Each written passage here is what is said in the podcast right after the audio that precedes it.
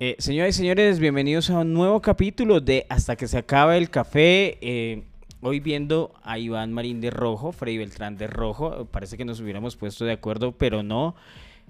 Creo que el rojo hace en usted, Iván, que se vea como más delgado. Ah, muchas gracias. O sea, en este momento en su fuero interno está pensando, uy, usted es rojo yo con este antojo. ¿Sí? Algo así. Sí, le produzco Eh, cosas lindas. Oye, este, este podcast está volviendo poco heterosexual Sí, sí, sí, últimamente sí, con nuestras descripciones, pero no quería llegar tanto allá, Iván, y en estos días, ¿qué pasaría donde se pusiera otra prenda, un gris o algo así que lo haga ver más gordo eh, y se encuentra su cirujano? ¿Qué diría su cirujano de verlo hoy en día así todo rojo, eh, pero más tirando a Papá Noel que, que de pronto a otro O sea, producto? no parezco Flash en este caso. No, parece Flash, sino ¿No? está tirando a... Pues eh, el doctor Chaus, por cierto, que me operó hace, uy, es que hace cuánto me operé, yo hace como siete años, cuando me hice la manga para, para dejar de ser tan gordito. Eh, en este momento, ¿qué diría? O sea, él- yo creo que se sentiría un poco triste. o sea, siendo él el autor de esta obra de arte, ¿cree O que él, sea- él le daría rabia de esa adaptación eh, gorda y ñoña que ve ahora? Sí, yo creo que sí, porque él de pronto diría, jue madre, es que yo me esmeré y lo dejé tallado como una escultura de, de dios griego y ahora es otra escultura, pero de Fernando Botero.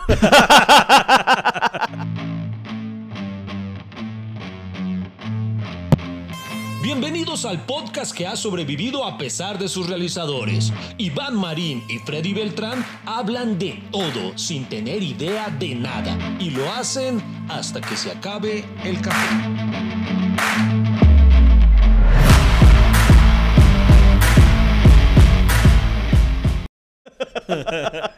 Bueno, eh, Freddy Beltrán, a propósito de eso que hablaba, hoy tenemos un tema muy interesante y es el de ver cómo muchas veces los artistas, eh, pues en el proceso, eh, ven o sufren eh, el tener que ver lo que termina sucediendo muchas veces con sus obras, porque uno puede trabajar con su obra hasta cierto punto, pero muchas veces ya ese producto cuando usted lo entrega al público, ¡fu!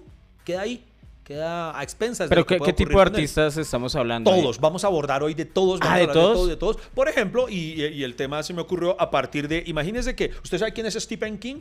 Claro. ¿Quién el- es Stephen King? El gran escritor de suspenso del De mundo. suspenso. Sí, señor, eh, tal vez es, creería yo que es tal vez es el más afana- afamado, ¿no? Porque han llevado muchísimas de sus obras al cine. Stephen King eh, tiene uy, una obra extensa, ese señor, cómo escribe, qué cosa tan impresionante.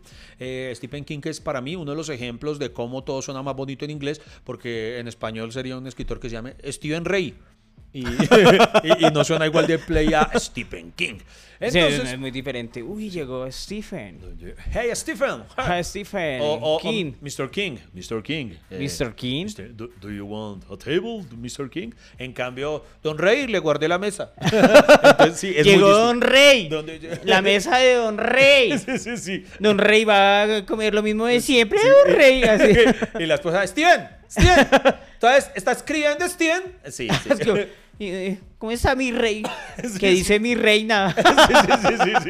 Entonces, es Dice la princesa. La Y es además un- uno de los ejemplos de, de cómo eh, muchas veces la, la literatura, cuando salta a la pantalla, porque tal vez me atrevo a decir que es tal vez el escritor, por lo menos de terror o suspenso, más adaptado a, a- tanto a cine como a televisión, eh, hay muchas veces que, uy, se han tirado sus obras. Y ¿De él- verdad? Sí, y él mismo lo dice y recientemente como que publicó o contó, no sé si fue una entrevista o cómo fue, pero contó cuáles de esas obras que han adaptado él ha terminado odiando, que las ve en televisión y dice, ¿qué hicieron con mi obra? Entonces eh, me parece interesante que lo leamos. Pero, pero, o sea, pero eso cómo se llega a hacer, Iván. O sea, todo el mundo hace una adaptación del man o qué o. No, él venderá los, obviamente le pagarán derechos. Pero A uno digamos, le paga- u- a uno- Una casa productora podrá decir, qué sé yo, eh, Warner, Sony, eh, Fox, el que sea, el Disney. Le dice, Don Stephen, a mí me encantó ese libro que usted acaba de publicar, eh, Carrie. Uy, una rajera. ¿Cuánto me cobra por permitir a- hacer una película? Él dirá, listo, quiero 5 millones de dólares. Téngalos, Don Stephen. Ya si él dio los derechos, pues ellos ven cómo lo adaptan. Hay ocasiones en las que el autor se logra involucrar un poquito más allá, pero finalmente ya cuando se dieron los derechos pasa a, a- a tener potestad el productor. el que ¿Cu- pagó ¿Cuál de, de sus tres libros, Iván, vendería los derechos para que hagan la serie o película. Eh, yo creo que el que sería más adaptable sería Cuentos que ni para qué le cuento. Sí, señor. Porque Yo también podría, estoy de acuerdo. porque sí. podría hacérsele, por ejemplo, una versión animada de Me- los eh, cuentos. eso le iba a decir precisamente. Creo que sería muy bacano ver ese libro suyo en versión animada. Sí, sí, sería interesantísimo. Sí, sería chévere. Sería bonito. Hay una versión audiolibro, ¿sí sabía? Audiolibro. Ya tengo los dos primeros eh, cuentos que ni para qué le cuento y Superem este están en versión audiolibro, además en voz de este servidor, en una plataforma global eh, que se llama Storytel. Tengo entendido, según me dijeron, somos la, la- es que yo no consumo audiolibros, debo admitirlo. A mí me, yo soy yo soy viejita, a mí me gusta el libro a la, a la usanza antigua, me gusta tenerlo en la mano, pero es indudable que ahora no solo hay mucha gente que lee digital, el ebook, sino también que le Es gusta que Iván sabe que aquí, aquí no hay mucho esa costumbre de leerle a los niños, ¿no? Sí, de, sí. de ahí viene el audiolibro de, de- de que los papás le leían a los niños cuentos. Sí, sí. Hoy en día los papás mandan a los chinos a... a- va a ver algo en YouTube. Sí, sí, sí, sí. sí, sí, sí. Va a ver algo en YouTube y ahí... Sí, sí, así es como se, se entiende más. Usted, usted, usted no tuvo, yo no los tuve, pero mi primo el rico sí, entonces yo escuchaba los canticuentos. Canticuentos. Eh, Era muy chévere. Eh, a él se lo tenían comprado en, eh, venían una edición muy bonita, como en una maletica, y venían los cuentos escritos y cada cuento venía acompañado de un cassette. Oye, creo que sí, Iván. Y, y los, y en, los, en esa época eran cassette, y eh, venían narrados como radionovelas, el cuento, era, era muy chévere, muy, muy chévere, a mí me encantaba. No, yo... Había algo que se llamaba bachillerato por radio. y era lo que yo hacía. Bueno, vol- volvamos al señor Stephen King. Bueno, ¿y qué pasó con man? Entonces Stephen King eh, habló de eso, de, de- de siete libros que no le ha gustado como los han adaptado.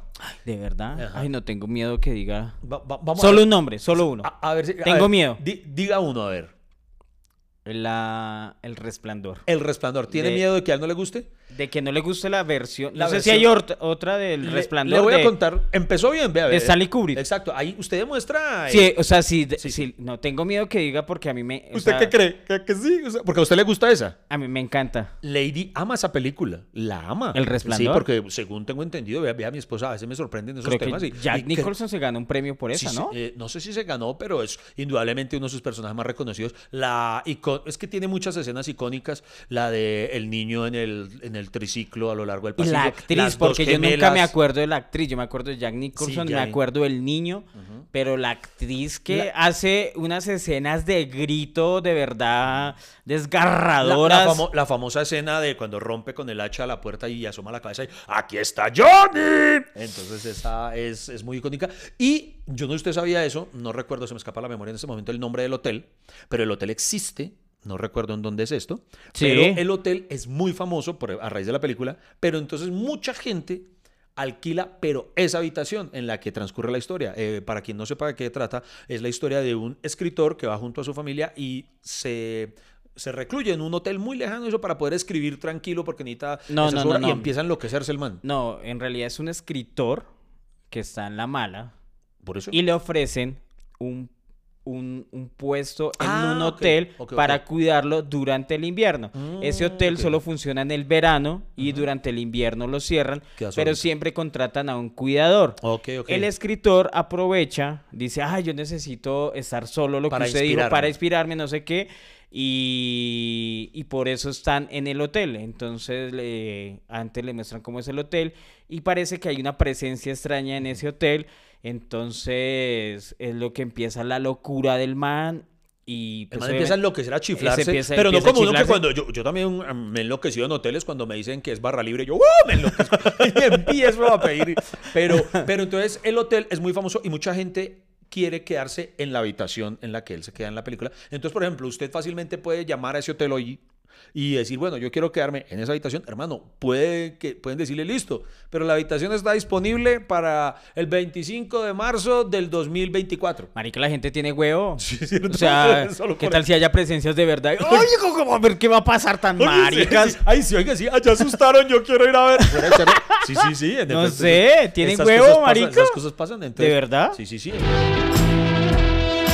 Estás conectado con el podcast más accidentado, pero amable de Colombia. Hasta que se acabe el café.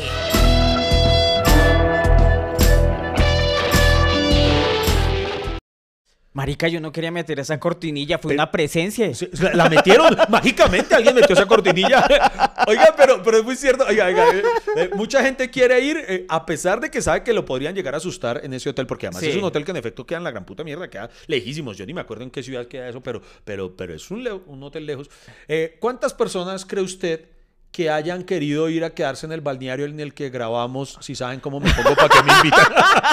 yo no creo que haya mucha gente diciendo, es que yo quiero quedarme en la habitación que dormía Fray Beltrán en esa película. Ah, mire, se llama eh, el hotel, Ajá, ¿cómo se llama? efectivamente.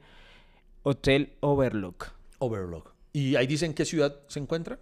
Mm, Stanley ¿O en Kubrick, qué la estado? adaptación del cine Kubrick, sus puertas abiertas.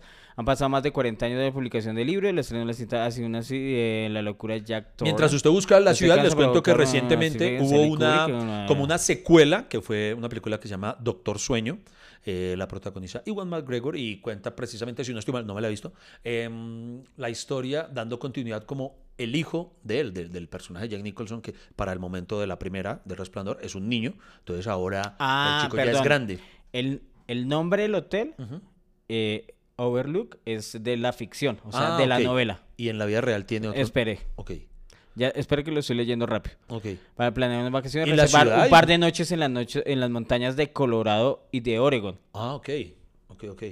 En serio, del Timberlake. ¿Es en Colorado y Oregon? No, o sea, será Oregon, Colorado. Ah, eh, sí.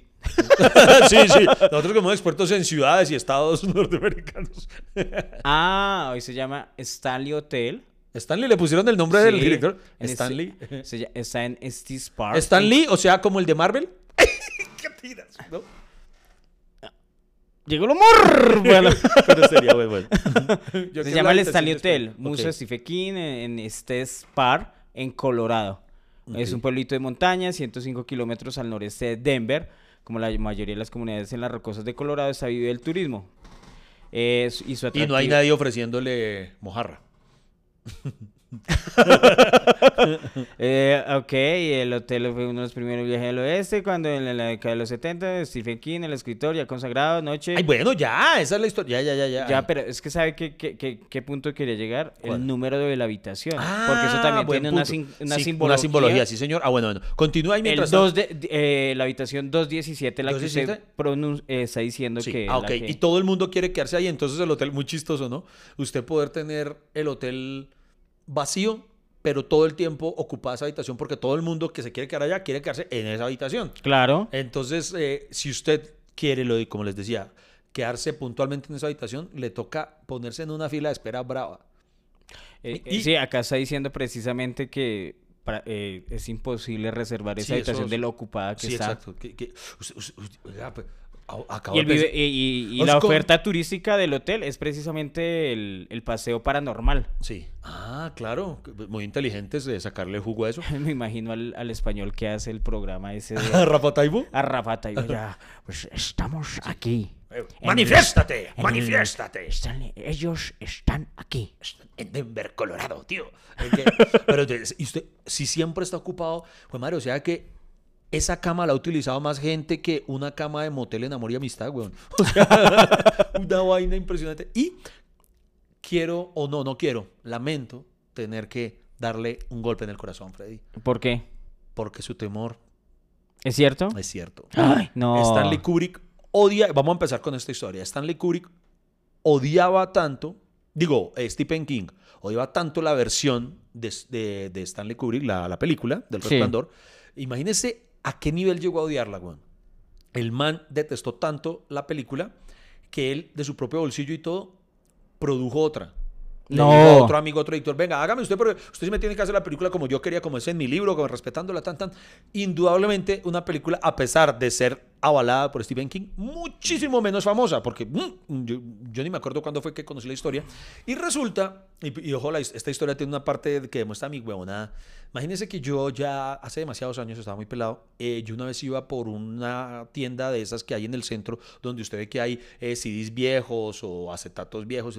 Y entonces eso que en, el- en ese entonces, a mí, antes de las plataformas, de tener tantas cosas en, eh, disponibles en, en streaming, yo me, puse, yo me puse a mirar y, turun, y encontré el DVD de esa película, del, del Resplandor, en la versión De Stephen King. de Stephen King. Pero como nadie la conocía ni nadie, yo, ni- el actor no lo conoce nadie, yo, el director también. Y yo decía, ah, güey, puta", y dije, ah, ¿será que voto la plata? Porque yo me- no, no, no era holgadito de plata, ¿no? Entonces yo decía, nah, güey, pucha, bien vaciado y, invertirle esto. Y dije, nah.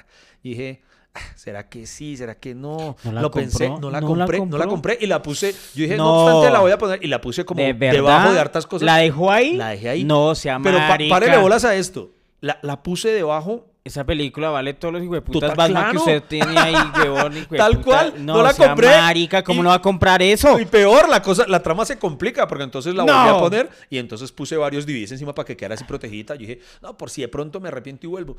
Y me fui. Marica, puede creer que en el camino no tenía yo paz pensando, puta, pero es que es, es esa película tendrá algo porque si Stephen King se la... No, man. Y me arrepentí de haberla dejado y me bajé del bus.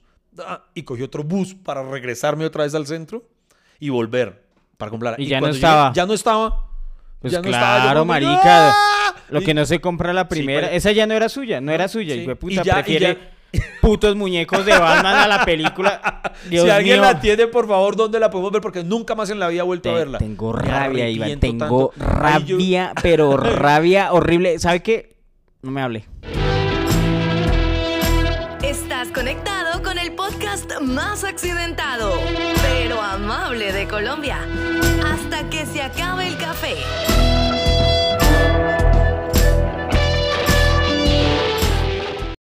Marica, ¿no ha leído la noticia? Vea, sí, entonces, bueno. ¿Qué? Entonces resulta, ahí, ahí les queda tarea. musicalización? Eh, de terror, porque, pues, porque, porque Ah, el bueno. Stephen King es de terror. Ay, ¿Qué pasó? Creo que la cogió a mí lo que, me, revés. a- lo que me da terror es ver cómo se pone usted eso en la jeta, que parece que se la va a comer. Eso no es de terror, eso es melancólico. ¿Eso es terror para usted? Ok. Bueno. Ven. ¡Ya! psicosis. La psicosis. bueno, Bueno, hágale ver. esa es la primera. La segunda, Ojo de Fuego, de 1984. Ni idea. ¿Usted- Ojo de fuego.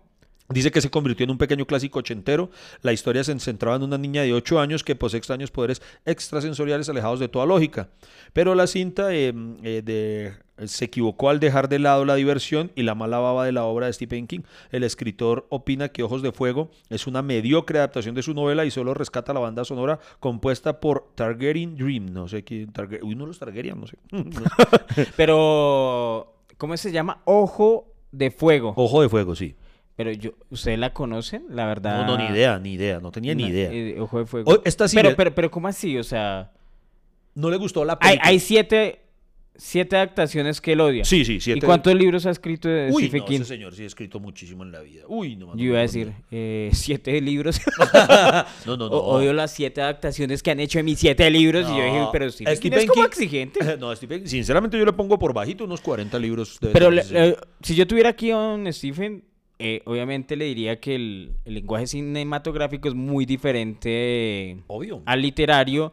Obviamente las personas que se atreven a hacer sus películas tienen que hacer adaptaciones para llevar lo escrito a las películas. Entonces muchas cosas que estaban de pronto en el libro y que él valoraba, pues de pronto cinematográficamente no funcionaban o la obra se Pero- alargaba muchísimo. Entonces por eso, por eso no, no era, pues me parece que Pero- también Don Stephen es como medio... Pero también ¿no? hay que ver, porque hay muchos, muchos, muchos motivos por los cuales puede no gustarle esta obra. Por ejemplo, esta película que le voy a decir a continuación me sorprendió. Yo no sabía, no me acordaba o, no, no- o ignoraba por completo que fuera basada en una obra de Terminator. Stephen King.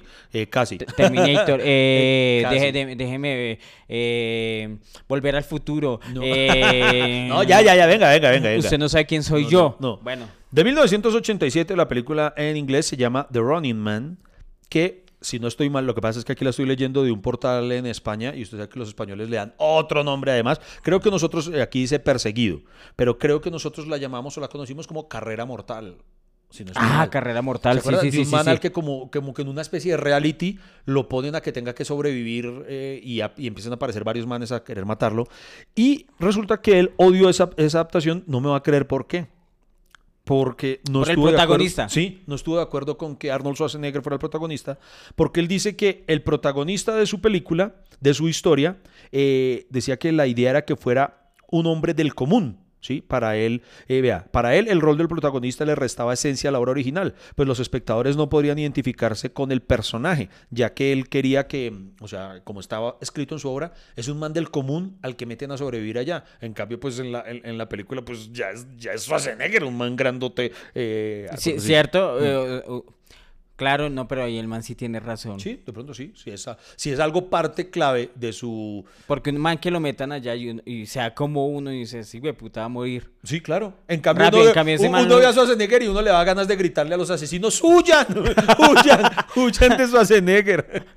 Sí, el, el acelerador, ande más rápido. bueno, otra se llama Turno de Noche. No tenía ni idea esta, no la Turno conozco. de noche. Sí. Eh, en, en inglés, Gravy- Turno de Noche, dejémosla. Cuenta con Andrew Deadpool, Brandon. No, ni puta idea cuál es esta. King opina que la adaptación de Turno de Noche es una película de terror barata. Uy, barata. Que, que uno mismo diga que su, que su obra se volvió barata, güey, pucha. Dios mío. Que cae en los efectismos y en la truculencia es más asquerosa que la obra original. Motivo por el que Kim odio lo hizo, que dice que es horrible. El Cazador de Sueños. ¿Usted la conoce? El cazador de sueños, me parece que Yo sí. la- nunca la vi, pero es una adaptación del 2000 y dice que tiene algunas escenas rescatables, pero que, no, mejor dicho, el man no, la- la- el mismo Stephen King la etiqueta como un desastre. Dice que le parece horrible. Y esta, esta es que, yo- es que el solo título no es por nada de la que sigue, yo creo que eh, se llama ¿Cuál? La Rebelión de las Máquinas. Ah, la rebelión de las máquinas, claro. No la, no la vaya a confundir con Terminator. No, no, no, no, no, no, ¿Usted, usted la- se la recuerda? Sí, sí, sí. Yo La rebelión de las máquinas. Ah, bueno. Pues él dice que, que le parece que, que es otra, o- otra, Sí, di- di- digamos que, bueno, o sea, el argumento está en el título. La rebelión de las máquinas, que como que las máquinas adquieren eh, Vida. se re- vida, Se ¿cierto? Y se rebelan contra la contra la humanidad. Bueno. Entonces, eh, imagínese, es, es que se- son escenas como muy impactantes. Como que de- le salte a uno la cafetera a querer Ah, matarlo a uno. exacto, exacto. O, Pero eso es chistoso. o usted vaya a cogerle el café y se electro... Creo que una escena de esas es que se electrocuta con alguna mierda. O que la nevera lo quiera comer a uno, pero eso no se parecería como, no sería como una versión terrorífica de los No, no, Dummies. no, no. de no. los Dummies, No, ¿se no, no, no, no es que las máquinas adquieran personalidad, No. Sino que... Los objetos mm, lo- empiezan a matar de Eh, alguna forma eh, exacto. accidental. Eh, eso es más o menos. pues, esa de- no la he visto, me hago me, me da culpa. La última del listado sí la vi, eh, la conozco ampliamente, se llama La Torre Oscura. Uy, para que si es un boiler. La Torre La Oscura. Torre Oscura no la hizo. Y eso que tiene a dos Ay, me parece que sí, no, es de como un cazador de vampiros o alguna mierda Mm, así. Pareciera como un cazador, pero no es de vampiros, pero sí hay una especie La- de cazadores. Eso salió hace poco. Sí, sí, es más bien, es la más reciente de la, de, de la, del listado, eh, de La del Torre 2017. Oscura. Sí. Eh, la protagonizan Idris Elba y Matthew McConaughey. Y no, hermano, verdad, la película es terrible. La- y yo tengo, debo admitir que yo conocí la obra, o fui más cercano a la obra, porque yo la tengo en adaptación a cómic. En novela gráfica es brutal, es muy buena. Entonces, La Torre Oscura, pero no, mano, la, la película sí, ni pierdan el tiempo viendo La Torre Oscura, busquen el cómic o el libro. Entonces, a partir de esto, me puse a pensar, y son muchos los casos, por ejemplo, lo hablábamos ahorita, ¿no? George Martin, el autor de Juego de Tronos, mucha gente odió el final de Juego de Tronos. ¿Usted, usted qué sintió? ¿A usted le gustó? ¿Lo dejó insatisfecho? ¿Qué- qué-? no sé cómo cambia, cambia de tema. Porque- Bueno. No es de tema, no, porque estoy hablando de autores que terminan. eh, eh, yo creo que George Pero Martin. es que yo, George Martin nunca dijo que odió Juego de Tronos. Él nunca lo ha dicho, ¿cierto? No. Pero yo creo que en el fondo debe decir que hicieron esto y. Porque usted sí sabía que el man aún le falta publicar un libro. O sea, realmente el final de esa historia no la conocemos. No. Porque él no la ha escrito. O sea, ese final se le lo dieron los mismos guionistas, los que estaban haciendo la adaptación. Sí. ¿Por qué? Porque resulta que George se ha demorado mucho en escribir el final. Y él ya ha aplazado como tres veces, digamos que hace tiempo dijo, eh, el libro va a estar listo en, eh, en junio del 2015. Llegó junio del 2015 y, bueno, perdón, estoy atrasadito en marzo del 2017. Y después dijo en marzo del 2019 y ya se mamó. Dijo, ¿saben qué? Va a estar cuando esté. Entonces, Pues, yo creo que precisamente, yo, yo sí creo que él de pronto debe estar un poquito bravo al ver que tanta gente se indispuso. Tal vez es un caballero y no lo ha querido manifestar públicamente. Y si se ha demorado tanto es porque yo creo que él dijo, ya que estos huevones la cagaron tanto, yo no puedo ir a hacer lo mismo y tengo que tomarme el tiempo de, de- de cerrarla bien. Pues para mí Juego de Tronos es una de las, de las mejores series del mundo. Soy, Ah, Eso sí. eh, soy de- demasiado fan de esa serie hasta la temporada 7. Y... ¿Hasta las 7 nomás? Sí. Porque o en la sea, 8 se acaba. Por eso, pero no le gustó nada de la 8. No, para nada. Ah, güey, pucha. Para nada, para nada, pero, pero obviamente es que la, la actuación que hicieron pareció como de afán, como que, o sea, como que alargaron ese final, como que uno sabía que, que la la Daenerys, eh, o sea, es, mejor dicho, nos prometieron unos protagonistas y nos, nos prometieron un camino del héroe, ¿cierto? En que iba triunfando cada vez y cuando llega a su objeto de deseo, ma- la matan tan infamemente con el otro protagonista. Eh, no, o sea, eso como que no. Y, Pero y no- además dejaron un final abierto. Yo creo que dejaron un final abierto como para decir, espere que ese man saque los libros a ver si rescatamos algo. Digo yo. Entonces, si yo- yo hubiera escrito eso y veo la adaptación que hicieron, pues yo, yo creo que hubieran dejado la serie con hasta donde la hicieron, hasta donde el ¿sabe man a mí- escribió los libros y ¿Sabe a mí ya. qué me preocupa de, de- de que el señor se esté demorando tanto? Yo no sé cuántos años tiene don George, pero pues él ya está entradito en años, ¿no? Imagínese usted donde este señor llegue a fallecer y, y no haya terminado eso. Todos estamos mamando. Todos, uno teniendo que invocarlo con la ouija. ¿Cómo terminaba? ¿Cómo terminaba? No. El, el man, no, no, no, no sé, pero ta- tal vez eh, Don George eh, hubiera... Creo que sí odió esa actuación que le hicieron. Yo creo que la odiaron. No, pero mentiras, pero realmente lo que pudo haberle molestado sería el final, porque antes precisamente fue maravillosa. Entonces tal vez él no, quizá no, no, no aplique como el caso de don, de don Stephen, que llegó a odiarlas. Eh, de pronto él sí diga, no, bueno, no la odio, mi No, es que el caso de Don Stephen es que él sí las critica. O sea, sí, él sí. las ve y dice, esa mierda que hicieron de Sí, mi obra... Oye, ¿será que ese man no le ponen una cláusula? Yo creo que se hace un contrato con... O sea, si yo adaptaría algo de ese man, yo pongo una cláusula que el man tiene que tener la jeta cerrada. Ya debería. Cierto, porque es que después de tantas películas que han hecho de él y... eh, entonces, ¿para qué vende los derechos? Digo Sí, yo, o sea, o- si con la primera no aprendió, vamos a ver la segunda, vamos a ver la séptima. He Ya escrito como 20. veintipico libros, entonces eh, voy a aprender. Yo creo que yo no le, yo no le vendería, o sea, yo no le compraría nada a ese man. bueno, sí, es buen punto, ¿verdad? ya. Hay una clau- deberían inventarla, la cláusula Stephen King. No hablar de las actuaciones que hacen de sus libros, digo yo. No la vea, no, no vea su libro. Sí, o sea, que digo la, yo. que la y, y no- buen, buen- buen punto, esa podría ser. Pero, pero mire que eh, el tema, muchas veces uno termina odiando. eh, a mí me pasó que, no una adaptación de un libro mío ni más faltaba, pero, pero que terminaron dañando una obra, algo en lo cual yo trabajé un buen tiempo. Resulta que yo trabajaba en el canal RCN en aquel entonces. Y junto a. ¿Qué? ¿Por qué se ríe? Ya Siempre- empezó, ya empezó bien la anécdota. siempre, siempre hay una historia de RCN. Pero, mano, En ¿Qué? esa época eh, había un proyecto eh, que queríamos realizar junto a otro, a otro compañero comediante eh, que tuviese sátira política, ¿sí? Sin ser un programa harto, mm, que si queríamos que fuera, ese- que fuera de verdad divertido, o sea, no solamente panfleto político, sino divertido y con sátira política, con crítica social incluso más exactamente. Em, Fernando Gaitán avalaba la idea y nos apadrinó y hubo durante un buen tiempo eh, bastante oposición por parte de los directivos del canal eh, a que se realizara este proyecto. No obstante, debo reconocerlo que el señor Fernando Gaitán fue el gran padrino que nos ayudó a que se insistiera y se insistiera hasta que por fin se logró, ¿Qué? luego de, de- de- de un primer piloto desastroso. eh, después, bueno, el punto está en que por fin Se llamaba Comediantes de la Noche. no sea huevón. ¿No? Entonces, ¿qué era? No, fue otra cosa en la cual usted tiene que recordarlo porque usted trabajó ahí. Después yo lo metí a usted a trabajar ahí. Una vaina que terminó llamándose Fuera de Chiste. Resulta que la idea original era eso, el tener eh, unos sketches de, de mucha crítica y toda la cosa, y, y- y me apasionaba demasiado el proyecto. Cuando nos dieron luz verde, no más al piloto. Hubiera sido una chimba que hubiera llamado Llegó el humor. Malparido. Y el chiste, así. Así se tiene que llamar hoy. Fuera de chiste.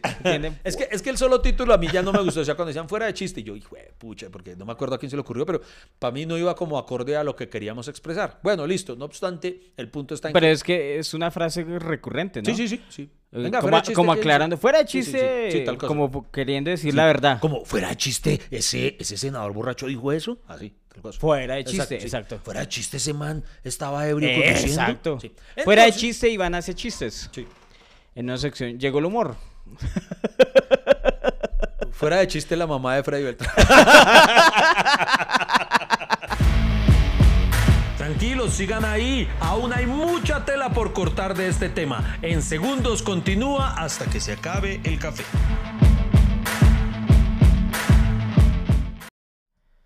Este. ¿Podré contar la hijo historia? Entonces empezamos a trabajar en el proyecto, o sea, dieron luz verde para realizar un piloto.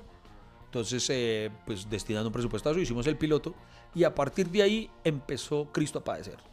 Ay, hijo de madre, sí me acuerdo. Entonces ahí lo recluté a usted para que, para que me acompañara en el área de los libretos e invité a otro amigo también. Tan de- marica, de- nosotros ya estamos en el comité de humor. Sí, sí, sí, sí. Pero, o sea, pe- pero, pero, íbamos a las reuniones con Fernando sí, Gaitán allá al entonces me- me- edificio. Me, permitieron elegir al, eh, al pool de guionistas, ya que yo iba a ser la cabeza de guionistas. Pues era la cabeza Y guionista. entonces yo dije, "Bo- ya que este proyecto es tan chimba, voy a traer a mis amigos, mejor dicho, con los que sé cómo escribir bacano, entonces lo traigo. Tan marica, ¿quién más iba a traer si éramos el grupo? o sea, usted... No, pero para escribir, no para actuar, sino para escribir. Usted ya que no todos le jalan al, al- al libretismo. Pero yo tengo otra versión de esa historia. Yo me acuerdo que, que todos teníamos que proponer cosas y Ah, todos sí. teníamos que escribir sobre lo que No, proponíamos. no, no. Todos tenían que proponer ideas, pero no, pero escribir y ejecutar solamente a los que se le iba a destinar el sueldo para eso. Entonces, finalmente, eh, es usted otro amigo, Beto Rojas, que también nos acompañó en alguna oportunidad aquí en el podcast, eh, gran imitador y además muy buen guionista de humor político.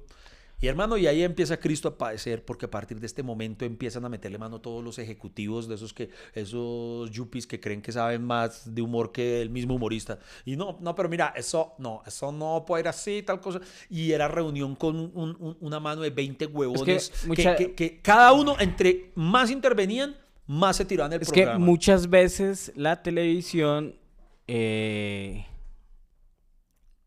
obviamente el, el sector que ve televisión es muy diferente al que hace la televisión. Es, es- son yuppies haciendo televisión para público popular. Ah, eso, sí. eso, eso- eso es como el gran problema. Como, no, es- y así total, no, y es un estudio de mercadeo. Sí, uy, era uno- eh, y entonces eh, venía no sé qué el experto, el experto, entre comillas, de, de no sé qué cosa, a evaluar esto, a analizar cada sketch, eh, no sé qué. Entonces, por ejemplo, para que se hagan una idea de las cosas que yo tenía que, que enfrentar ahí, eh, a qué vamos de por qué uno termina odiando su obra, eh, yo había propuesto un- un- una idea de un sketch. eh, que iba a ser una parodia del, del mago enmascarado, ¿se acuerda? El que revela, el que revela los trucos de la magia, ¿se acuerdan? Sí, sí, sí, sí. Entonces íbamos a hacer un, un mago que iba a revelar los trucos de la mafia política. Entonces el tipo lo que hacía era un ejemplo del sketch era, eh, el, el mago se ha lanzado al Consejo de la Magia Política, a, a la votación. Eh, los otros candidatos eran Chris Angel, el mago Lorgia, qué sé yo, en el tarjetón. Aquí podemos ver que mm, eh, eh, se acercan, es- estaba digamos en la urna de votación y estaba el jurado electoral. Aquí podemos ver durante todo el día cuántas personas se acercan a votar. Solamente Sí. llegaba una persona, votaba. Entonces vimos que tan solo hubo un votante. Ha llegado el momento del conteo. Y cuando los jurados abrían la caja, había cientos, miles de votos a favor del mago enmascarado. Entonces, ¿Dónde decían, está "¿Cómo el lo hizo?". truco? Sí, ¿Cómo lo hizo? Veamos el truco. Y ahí mostrábamos cuando él había eh, corrompido. Entonces había una crítica así. Y cuando ven este sketch en el, en el piloto, los, los, los, los genios estos del humor, lo- uno de ellos dice, pero este sketch no tiene sentido. Y yo, ¿por qué? Porque ningún mago revelaría los trucos detrás de la magia. Y yo, "Mm, es que el mago existe, no me lo inventé yo, es una parodia de un mago que hace lo que usted dice que no hacen. Me dice, no, no, no puede ser, un mago no hace eso. Yo, ¡pues puta! Es un mago muy famoso. Dice, no, no, pero hablemos de, si vamos a parodiar, tiene que, tenemos que parodiar programas que la gente conozca. Y yo, todo el mundo conoce al mago enmascarado, güey. Y yo era amputado, yo les decía, los reto, denme una cámara y un micrófono y salgo a entrevistar a la calle a la gente. Si de nueve, si, si, si le entrevisto a diez, les juro que ocho o nueve saben quién es el hijo de puta mago enmascarado. Y yo era peleando, teniendo que vender el hijo de puta mago enmascarado. Hermano, y no sabían. Y, y así, entonces ese tipo de problemas tenía yo. Entonces, no, entonces el mago enmascarado no hago, eso es sketch no. Otro, yo no sé si usted se acuerda de ese día, marica, yo salía puto de esas reuniones. Entonces siempre tocaba reescribir, Ah, quitándole acuerdo. chistes. Hubo uno que se los describo como ocurrió, no exagero, por Dios santo. ¿Cuál? dígame usted. No me acuerdo qué chiste leímos. ta, ta, ta. Entonces, pum, el- un chiste y era buenísimo y todos, todos en la mesa, eh, porque eran reuniones con grande, con muchos ejecutivos. Todos se cagaron de la risa. ¡Ah! Y literalmente lo que ocurrió fue esto. No voy a decir quién fue el personaje, es muy, muy conocido, eh, el, como que, el que mandaba ahí, y hizo así. Fernando Gaitán. Sí. Rica- ¿No? En este caso sí, sí le pegó. Usted siempre Ay, dice. marica, Sí, ¿qué pero es- Fernando, Es, bueno? que yo no quería. pues, a- Almita, Dios que en parte descanse, lo, lo amo, le debo demasiado. Pero, pero hermano, ve- vea el nivel de esto. Entonces, el chiste. Guau, guau, guau, carcajada general. Y Sí. Fernando hizo, hace esto. Buenísimo el chiste. No, qué vaina tan buena. No, no lo podemos meter. ¿Yo qué? ¿Yo por hermano, imagínese. Y eso, yo terminé odiando mi obra por culpa de eso. ¿Y por qué no? ¿Por qué no qué? ¿Por qué no podía estar? Por- Ahí ese fue lo peor la razón. Y yo dije, ¿pero por qué no puede? Y dice, no, es que como este es humor serio, si lo hacemos así, ya se nos va muy a la comedia. Recuerden que este podcast lo que tiene son plataformas para que lo escuchen en YouTube, en Spotify, en Deezer, en Apple Podcast, en Anchor, en donde sea. Lo importante es que siempre estén conectados con hasta que se acabe el café. Yo me acuerdo, perra. ¿se acuerda? El- uno de los que yo propuse eran los corruptos anónimos. Uy, buenísimo. ¿pa' qué? Que, que después lo copiaron otro grupo llamado Cinco Minutitos Más. Usted, Cagá. usted no ha perdonado eso. Eh, Fre- Freddy, Cagá. pues, Y un yo- grupo que ni siquiera me metieron. pero se me copiaron la idea y entonces todos se reunían y hola soy corrupto y entonces contaban el caso de siempre la idea era co- eh, parodiar casos de corrupción Sí, que, que todo el mundo conocía ay yo me quedé con la plata de no sé hoy en día sería los 70 mil millones y, y, y no, no Es que tengo yo ni plan de datos Yo veo ahí esos contratos y, y necesito cogerlos para mí. Era- era- Exacto. Era, brillante esa idea, weón. Muy buena, Muy muy, buena. buena, pero cagada que se copien. Se la caga. Pero lo invitamos a actuar en el sketch. No, pero es que era el colmo, güey, puta. Antes, gracias por Pero- invitarme. Peor de que adaptaron mi obra. Sí, fue una adaptación, Fred. Adaptaron mi obra y, y- y- y al menos se tenían que invitarme, hijo de putas. pero, pero usted se acuerda, en esos días, hermano, de ese programa, yo salía de las reuniones y yo, eh, es más, cuando ya lo estábamos grabando, eh, Uy, no, ese programa Fue fue. es que todo mundo, todo mundo le metió la mano. todo el mundo le metió la mano. Y cuando nosotros pro- propusimos la idea, eh, salían cosas muy chéveres Muy y nosotros buenas. nos reíamos.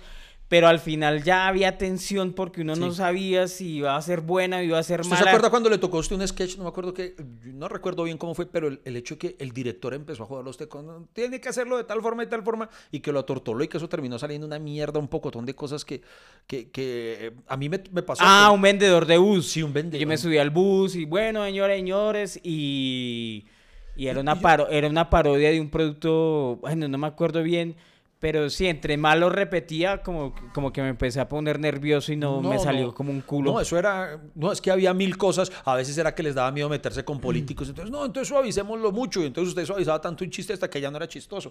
Eh, y ya, mejor dicho, yo lo terminé odiando y yo tenía que ir a grabar puto. eh, y después, cuando ya se emitió, cuando salía al aire, a mí me da pena tener que.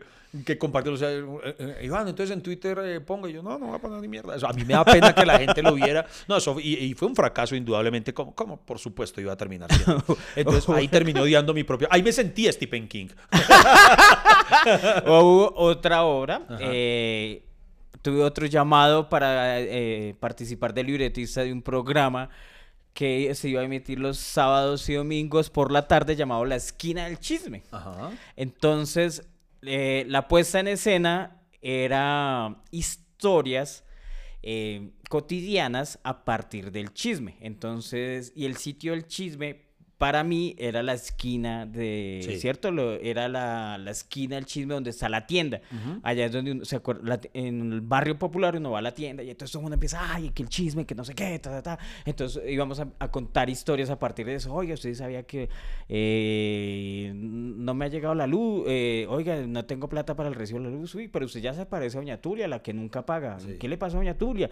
No, pues Doña Tulia resulta que entonces empezamos a contar la historia y los, el mismo elenco de, eh, de la tienda representaba las historias. Entonces también era una, era una oportunidad laboral, Sí. eh, actoral, muy chévere porque podíamos interpretar varios papeles. Era, no, no sé, algo como un chespirito, pero, Entiendo, pero sí. hilando una historia. Entonces Sí. cada, cada capítulo contamos una historia y se lograron historias bien bacanas. Nosotros trabajamos en los libretos, eh, reunión, eh, eh, éramos tres libretistas, trabajamos en esto, cada uno tenía que proponer ideas porque el, digamos que el jefe es tan y entonces hacíamos muchas ideas y salieron eso y que chisme y que no sé qué, tan, tan, tan. Y, y hasta el momento eso, cuando después nos dicen, ah, bueno, bueno, chévere la idea, se la compramos, vamos a hacerla, listo, y nosotros lo hicimos, duramos muchos días allá, hasta me dio dos veces COVID, eh, eh, grabamos todos emocionados cuando dicen, no, pero es que de mercadeo,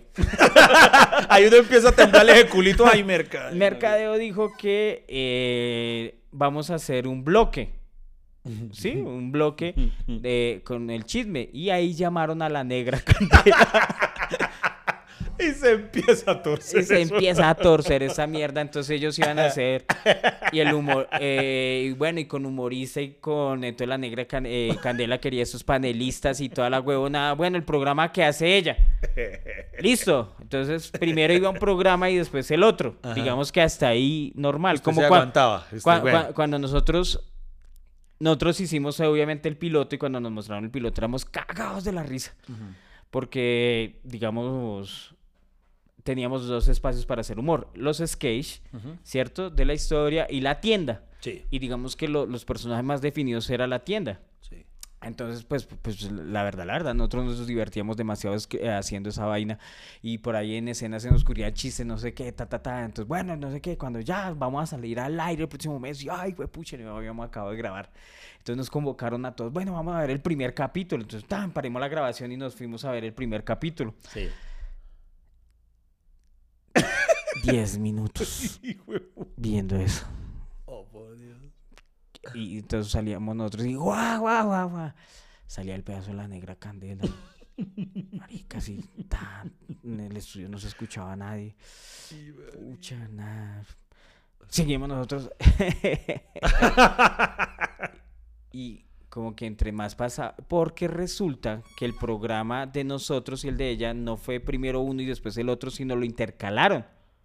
Entonces, además de que nosotros teníamos sketch, Sí. teníamos historia de tienda, teníamos, eh, digamos, unas secciones dentro de nuestro programa, fuimos una sección del programa de la Negra Candela. Sí, sí, sí. Ustedes- Entonces era una mierda inentendible, o sea, no se podía seguir el hilo conductor de la Porque historia porque lo separaban, interrumpió. separaban el... O sea, por ejemplo, eh, si, en- si es en un bloque, puede durar tres horas el bloque. Y si entonces eh, alguien sintoniza a partir de las cuatro, el inicio lo presentaron a las dos. Entonces entra descontextualizado. Exacto, entonces era una, era una vaina inmamable Uy, y no. obviamente... Pues usted terminó odiando su obra. Usted es otro Stephen King, marica. Y yo, ¡ah! Mi adaptación, no sé qué. Y eso duró como mes y medio, dos meses, después lo bajaron. Los, Y- el- los dos podemos competir a quién tuvo, quién, quién- quién- quién se encargó el programa más fracasado. Porque fuera de chiste duró lo Mari- mismo. güey. Marica, y no, y dura- duramos como, creo que no llegamos ni al punto de rating. Y además porque era un horario muy difícil, los sábados por la tarde, Claro, sí. eh, mejor dicho, es muerto, es un horario muerto lo- lo- los fines de semana por la tarde y nunca funcionó, yo odié mi obra No, y yo decía, y entonces yo, yo siempre le escribí a mi, al jefe al que nos convocó, oiga, ¿por qué no ponen solo el programa nosotros? Denos otra oportunidad. Sí, sí, sí. Y el man me respondía, cuando usted ponga su propio canal de televisión, ahí sí. Sí. exija lo que se le dé la gana. Y yo, muchísimas gracias por su respuesta. Estás escuchando el mejor podcast del mundo. Así las estadísticas, nuestros contradictores, los otros comediantes, la gente que nos odia, los enemigos digan lo contrario. Siempre el mejor podcast del mundo es hasta que se acabe el café. Pues a veces, o en mi caso personal, hubo solamente una ocasión en la que eso terminó convirtiéndose en algo positivo, el que yo terminara odiando mi obra. Cuando yo empecé en el humor, cuando empecé a, mm, sobre todo a destacar en este, en, en el gremio, en el medio. ¿Destacar? el- desta- sí. Eh, el primer nombre al que Ah, ¿ya hice- empezó a hacer humor? Sí, de verdad. Por eso nunca me hizo un programa de mierda con la negra candela. Yo, yo- yo sospecho que usted. Ay, eh, güey, puta, yo sospecho se que la devolví, yo se la que plata del podcast usted se la giraba a la negra candela y puta. Bueno, eh, vo- volvamos. No. Cuando empecé en el humor, digamos que de verdad mi, mi nombre empezó primero a sonar como guionista de humor. Entonces yo le escribía, yo era el guionista de no solo de algunos programas, tanto de radio como de televisión, sino Sí. que le empecé a escribir a otros cómicos, ¿sí? a comediantes que eran más reconocidos. Diga por quién es. No, al- ¿A yo quién le- le ah, usted- yo le usted tuve la escribe al show? Yo le escribí, yo le escribí a Camilo Cifuentes. Fui durante, de- a quien más le escribí, además de Crisanto Vargas de Vargasville, por, de- del manicomio Vargasville, le escribí, fui el guionista personal durante varios años de Luz Amparo Álvarez, la imitadora. Eh, le escribí a, ¿A Cris Sancho? a Crisanto. Crisanto. ¿Qué Cristancho este Cris qué? Sancho, perdón, pre- Cristancho. perdón, perdón. Es- ese es el de... ¿El que hace Tola y Maruja? No, ese es ¿Crisanto? otro. No, Crisanto es otro. No me acuerdo Sí, de él. güey. Crisanto, bu- bueno, después le muestro. Uy, Dios mío, qué en cultura humorística. Crisanto. Bueno, al punto está. Y hay otro, el este sí, no. Vargasville. Vargasville, sí, sí, sí. Ah, perdón. Pero lo dije ahorita, ¿sí es que usted no me escucha? Dije que el manicomio de Vargasville, weón. Pero manicomio de Vargasville eran hartos. Sí, pero el, el- el titular era Crisanto Vargas. ah, no, eso sí no me Ah, acuerdo. bueno, bueno. listo. Y hubo uno al que ese sí no voy a decir el nombre porque por lo que va la historia y no, no es mi interés hablar mal de él ni mucho menos. Eh, resulta que tuve que escribirle una rutina a, a otro comediante. Para presentarla. No, no, no, no quiero decirlo. No, no. Este, este sí me lo reservo. Ricardo Quevedo. Hombre, que no, yo lo conocí a él mucho después. Eh, Entonces, ¿qué? vida hijo de perra, no, no, no, ya. Santiago. Entonces, eh, este, él se iba a presentar. Boyacomán. Vida y que no le voy a decir. Hassan. No lo voy a decir, no lo voy a decir, no lo voy a decir, no lo voy a decir. Él se presentaba en un festival. ¿Sí? En un festival. Sí. Y eh, la idea era que Risa loca. había que presentar material nuevo, novedoso, los que se presentaban ahí. Entonces, eh, pues él. En un festival. Yo, yo, yo le escribía, ya este madre ya está empezando a atar caos. No, Lo- eh, loquillo. Cállese, cállese. No le voy a, no le voy a decir quién. No decir- Loquillo. que no le voy a decir quién. Usted le hace las, No le voy a decir quién. las canciones de freestyle. Tan no, no, no, no, otro. otro. Ent- bueno. A lo que yo también lo conocí en sus inicios, pero al contrario, lo que yo lo conocí como cuando era trovador. Y bueno, la historia, porque concentrémonos bien, güey, perro. Yo quiero saber todo el chisme, güey. Entonces, resulta que a este humorista le escribí una rutina con un tema específico, que no puedo contar porque de pronto a ni lo, lo identifican por ese lado. Entonces le escribí la rutina y yo me disfruté mucho ese, ese, ese- ese monólogo, eh, una rutina tipo stand-up. Y mm, Mm, ya se, sé la- quién. se la doy. Ya sé Entonces, quién. bueno, tan normal, tan, hago mi entrega, bien. pero- Y el día de- del estreno del festival. ¿Puedo decir fui- quién? No, no, no, no, no, vaya, no, si lo sabe, no lo vaya a decir. No, no, no, porque a, a pesar de la historia, porque no, no- él no hizo nada finalmente malo, pero, pero no quisiera. ¿Puedo dar una pista? No, no, no, no, calle, cállese, cállese, no, no, no, no, no, no, no, no. Es un utensilio. No, no, no, no. Cállese la hijo puta boca. No, no, no. Bueno, ¿y qué pasó con- Entonces, voy a ver el estreno para Sí. ver. Yo, yo me sentía muy orgulloso porque es alguien muy famoso, era muy Claro. conocido en el humor. Y Era. no, no, sigue siendo. Este puta. Entonces yo dije, yo quiero ver pues el orgullo que uno como guionista se siente muy, muy orgulloso cuando ve su obra reflejada, Sí. actuada, interpretada. Entonces yo dije, qué arraquera. Y yo fui con un amigo que pues que sabía que yo había escrito la rutina, entonces yo, marica, quiero que lo vea. Y sale este man y empieza. Y ojo, la rutina funcionó. O sea, sí la gente se reía y todo, no había ningún problema. Pero él empezó a llenar la rutina, pero llenar es llenar de groserías innecesarias, ¿sí? El chiste era bueno y no requería la grosería. Ojo, no, yo no tengo problema con que siga groserías. Yo digo groserías en el show, pero yo siempre he defendido que, ¿Y qué que dijo decir- don que hay que decir vida hijo de puta que no. que, que- que yo siempre, no sé, es una opinión mía del humor, es respetable. Pero a mí me gusta que si, el, que, si uno en- dice una grosería esté justificada. ¿Y ¿no? se volvió a hablar con alerta? Vida hijo de puta se va, a- se va a estar todo el podcast jodido. y entonces, eso no me gustó. Yo sentí que la, que, que la había maltratado. Yo decía, marica, el chiste era perfecto sin meterle este. O sea, le metía, pero a lo gamberro una vaina brava. Y yo dije, puta, entonces me empecé a yo, así no era la rutina, así no era, esa no era la esencia, tal. Entonces ahí yo odié mi obra. En ese momento yo decía, puta. Y entonces me dio aún más rabia porque yo dije, ahora este man va a popularizar esta rutina, la gente mm, va a decir es de él. Si yo, porque una sería decir, yo la voy a hacer a mi versión, pero entonces la gente después va a decir que es que yo se la había copiado. Claro. Entonces yo dije, esto es material que ya perdí, ya, ya, ya tengo que renunciar a él y toda la cosa. Y ese día fue tal vez el día que más me motivó a decir, tengo que hacer yo el stand-up mío. O sea, yo tengo que... mm, no, no pensé en dejar de escribirle a otros, pero fue pucha, tengo que dejar de, de escribir tanto para otros y más para mí. Y eso, y eso fue muy importante para mi carrera, porque a partir de ese día tomé esa decisión. Yo dije, puta, si la cago, quiero, si alguien se va a tirar una rutina mía en el escenario, que sea yo, que sea yo. Y, y- y- y entonces esa... Bueno, pero finalmente le voy a contar a la gente que el ¡Que no comediante es... Estás escuchando hasta que se acabe el café. Encuéntralo en todas las plataformas de podcast.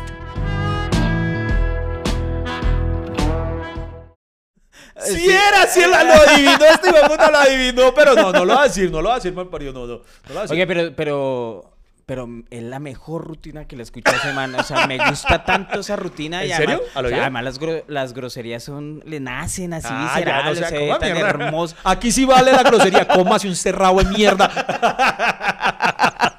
Oiga, no, pero. Pero mi- mire, mire que a veces, obviamente, en esto de la comedia, hay muchas veces que otros le han robado su obra. Sí.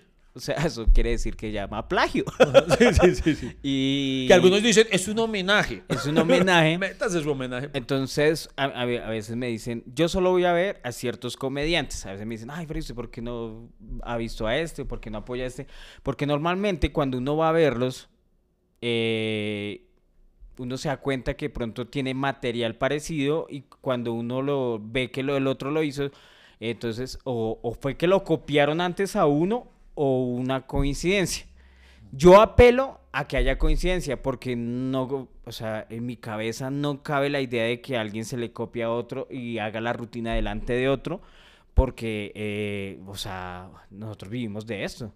Y, pero sí hay muchos casos de, Uh, hay de- casos. de- de comediantes que se- se- hay material que ya es voz Sí. populi y todos se rotan el mismo material y entonces yo dejé de ir a ver comediantes porque dije, no, o sea, yo hago mi material y yo sé que es mío y ya. Los únicos comediantes que yo veo es mm, Ricardo Quevedo, Alejandro Riaño, Iván Marín, y porque me toca. Y sí, porque es el Porque- padrino de mi hijo, hijo de puta, y bueno, ese compromiso Porque así de por vida. porque Matías dice, quiero ver a mi padrino. Sí, y yo, no, bueno, sí, da pesar. Bueno, entonces, no, mentiras. Eh, porque me divierto y porque yo sé que somos profesionales y, y no nos pisamos la manguera. Con otros comediantes sí me da miedo. Ah, bueno, me gusta Primo Rojas. Primo, Primo Rojas ha sido, o fue por lo menos en su momento, y a nivel underground, uno de los más plagiados. A él Uy, lo plagiaban, fue pucha, todos. Había unos descarados, unos que decían, esto es un homenaje, un trabajo. eh, estos decían, había descarados que decían, esta es una adaptación de una obra de Primo Rojas. Adaptación es coger el material de otro y volverlo mierda. Ah, Y lo decían así, presentando. Y yo, ¿qué es esta mierda? Ah, ¿usted no supo que una vez hubo un festival de imitadores de Primo Rojas? No. Sí. ¿A lo bien? O sea, de todos en general que imitaban la obra de Primo Rojas, Sí. hubo un festival. Madre de Dios. ok. Y lo peor era que, pues, Primo Rojas le valía huevo, porque ese Cierto. man es tan genial que, Sí, sí, él. que hace, él ha hecho funciones que después se le olvidan, Sí, que no se acuerda Sí, el sí, sí, material. es como- impresionante. yo, ¿qué Primo? Rojas Y además porque vivía borracho, entonces el man tiene miles de obras y, le, y hubo un homenaje, eh, hubo un festival de imitadores de Primo Rojas. Yo creo que es el único que he visto que es feliz eh, con Viendo que que le hagan su obra. sí. Sí. Porque a usted le pasó cuando alguien lo. A eso iba, huevón. Sí. A mí me pasó que yo recién llegado al programa Comediantes de la Noche. Y yo eh, grabé una rutina que fue con la que gané. Sí. Y después, de- bueno, después de que vi esa rutina, entré al elenco de los Comediantes de la Noche. Después de eso pasó un tiempo y grabamos varios programas que todavía no habían salido al aire. Y una vez un sábado se me dio por ver Sábados Felices. estaba, estaba viendo Sábados Felices. Ah, no, me llamó alguien. Sí. Yo estaba en la casa y me llamó alguien y me dijo, ay, Freddy, eh, pilas que hay un man haciendo su rutina. Y es la misma rutina que yo había hecho un mes antes y salió al aire, eh, que era sobre el Titanic, sobre el amor, Sí. sobre la primera vez que yo saqué el Pichu Pichu. Y el man la hizo tal Pero cual, es que era pero era exacta, un man Miguelito, pero una mierda, o sea... Hacía los acting iguales. Sí, que- recal- sí, sí, o sea, calcó todo tan igual que, Sí, sí, que, sí, que, o sea, uno no sabe qué pensar y, Y y usted yo- vio su obra en ese momento. no la amé, la amé pero odiaba al man, eso, eh, eso se puede, esa Sí, sí, sí, sí, adaptación, o sea, yo decía que Porque rutina usted no, chimba, porque pero usted no sí, había vendido los puta. derechos como Stephen King. No, usted, ya- usted sí tenía derecho a emputarse. Y, y no lo crea, o sea, rutinas de comedia no es tan fácil y Eso en es esa época que yo estaba empezando, pues yo decía, mis rutinas eran sagradas y, Claro. y digamos que en, en eso, por eso le digo, hay coincidencias en temas, hay coincidencias en Exacto. temas, pero no varias en personas, las mismas líneas, exacto, no. Varias personas pueden, varios comediantes pueden hacer eh, rutina de un mismo tema, güey. O sea, los temas no le pertenecen a nadie. Pero a- Pero los chistes que van a salir acerca del mismo tema siempre van a ser distintos. No, y además, cuando yo veo eso, yo estaba viéndolo ahí en televisión y yo... quedé frío. yo- Claro. Ese man me asustó y tan anoté el nombre de Miguel. Y entonces en ese tiempo le escribí a Liumar, que era el, el productor de Sábados Era el director, era el director. Era el director. Ali, mire, pasó esto, este man hizo un tan, tan, tan. Y, no, no hicieron nada. Sí, no, eso- Yo le escribí al man, lo boleteamos por redes sociales, pero- el man me pero- escribió, pidió disculpas. Sí, sí, e- eso se le abona al man Y lo después. peor fue que ganó. O sea, Sí, sí, ganó sí. con mi puta rutina. El premio en esa época era como un bueno millón es- y medio. Así de bueno es usted, Arica, vea. Y, y, y no, o sea, eh, por eso decíamos que hay, hay muchos pelados que se hicieron muy conocidos con rutinas de otros. Sí, sí. Yo, yo creo que en el aprendizaje está Am- la imitación, que es normal, pero, pero digamos, dar, o sea, imagínese yo darme a conocer o haber llegado a comediantes de la noche con rutinas de otro, pues no, no, o sea, eso no, no ¿Usted se hace, no era, no serio. Yo fui a presentarme en una oportunidad que fui a presentarme a Perú. Me contaron allá que había, eh, hacía también como a nivel de calle y eso, que había una pareja que hacía las rutinas de nosotros dos, entonces que habían hecho una rutina que nosotros hicimos en Comediantes de la Noche sobre los dúos. Ay, la fue- hicieron fue allá. locura, Y que allá ¿Y había había peruanos? Sí. Ay, me hubiera cagado la risa. Sí, no, yo quería verla. Yo decía, marica, esto es una chimba que los manes cogieron nuestra rutina de los dúos para hacerla a ellos, marica, qué chimba.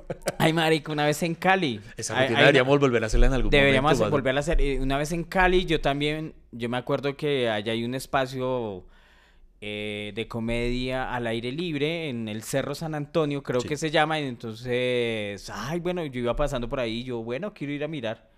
Y el man que estaba era un mechudo ahí, no me acuerdo el nombre del man, pero estaba haciendo mi rutina de las filas. Ay, triple hijo de madre. Pero toda igualita. Y, y yo no sé cuántos habrán adaptado mi obra. So- ¿cu- ¿Cuántos lo han homenajeado? Lo han Y- y homenajeado. claro, y todo el mundo dándole plata. Y yo, pero yo merezco esa Sí, plata. mi como mis- comisión, mis, mi comisión, derechos de sí. autor.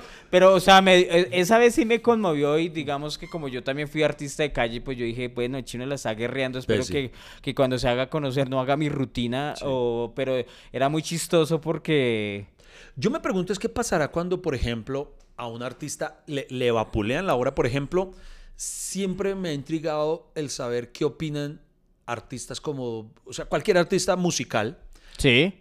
cuando le vuelven remix su canción.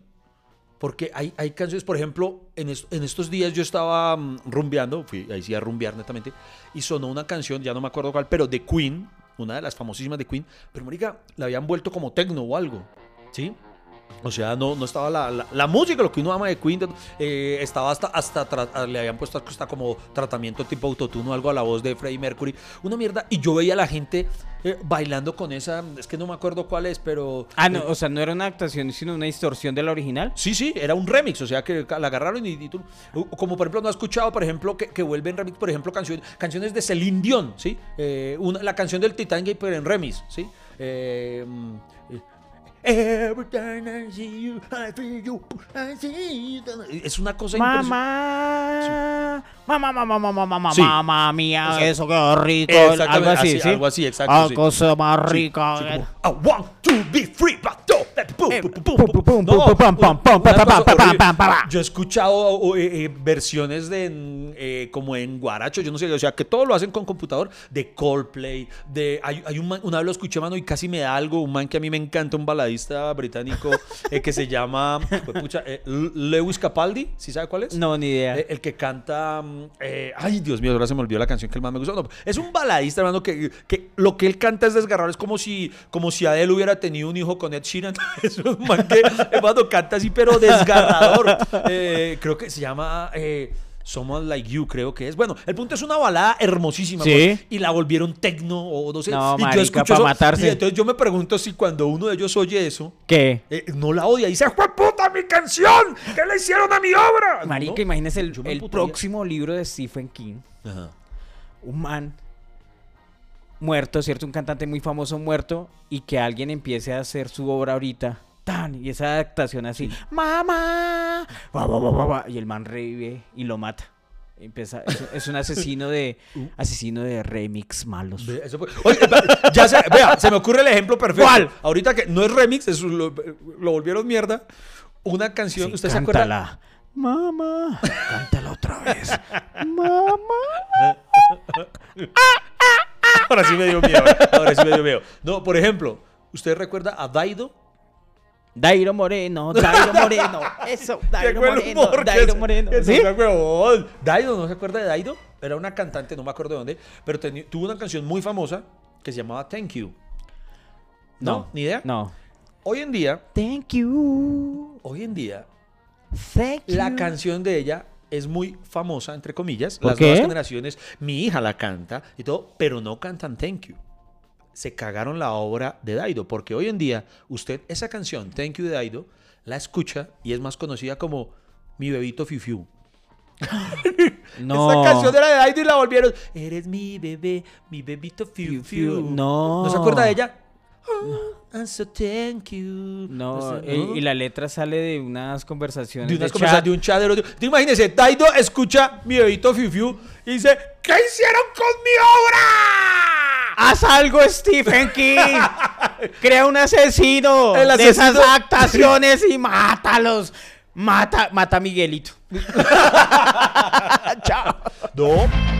Lamento decirles que hasta aquí se acabó el café.